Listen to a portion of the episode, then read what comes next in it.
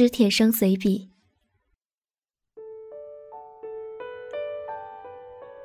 我曾想过当和尚，羡慕和尚可以住进悠然清静的寺庙里去，但对佛学不甚了了，又自知受不住佛门的种种戒律，想一想也就作罢。何况出家为僧的手续也不知如何办理，估计不会比出国留学容易。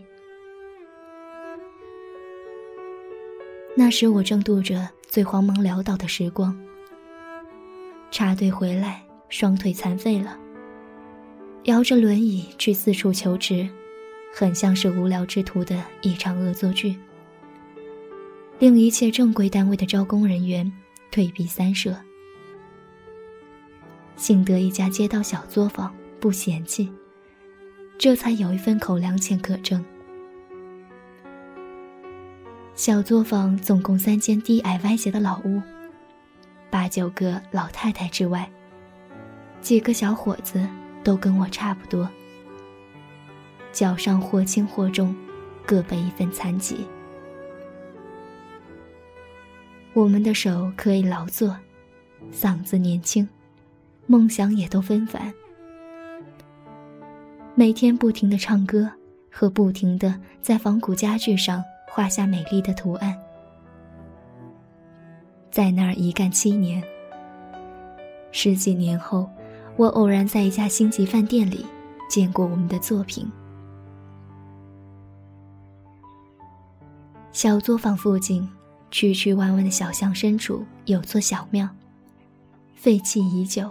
僧人早都四散，被某个机关占据着。后来时代有所变迁，小庙修葺一新，又有老少几位僧徒出入了。且唱经之声隔墙可闻。傍晚，我常摇了轮椅到这小庙墙下闲坐，看着他，觉得很有一种安慰。但是那庙门、庙堂、庙院的建筑形式，就很能让人镇定下来，忘记失学的怨愤，忘记失业的威胁，忘记失恋的折磨。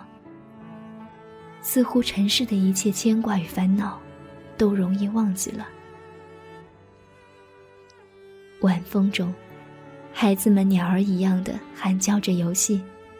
在深巷里荡起回声。庙院中的老树，沙拉沙拉摇动枝叶，仿佛平静地看着人间。然后一轮孤月升起，挂在庙堂檐头。世界便像是在这小庙的抚慰下，放心的安睡了。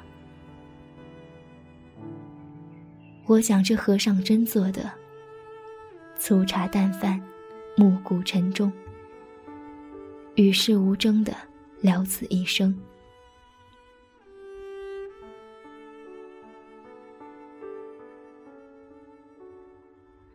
摇了轮椅回家，一路上却想：既然愿意与世无争的度此一生，又何必一定要在那庙里，在我那小作坊里不行吗？好像不行，好像只有住进那庙里去，这心才能落稳。为什么呢？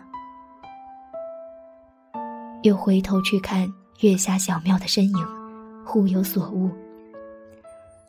那庙的形式，原就是一份渴望理解的声明。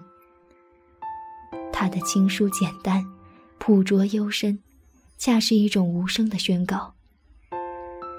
告诉自己，也告诉别人，这不是落荒而逃，这是自由的选择。因而才得坦然。我不知道那庙中的僧徒有几位没有说谎，但知道自己离佛境还差得遥远。我恰是落荒而逃。却又想披一件脱凡入圣的外衣，而且从那小庙的宣告中，也听出这样的意思：入圣当然可以，脱凡其实不能。无论僧俗，人可能舍弃一切，却无法舍弃被理解的渴望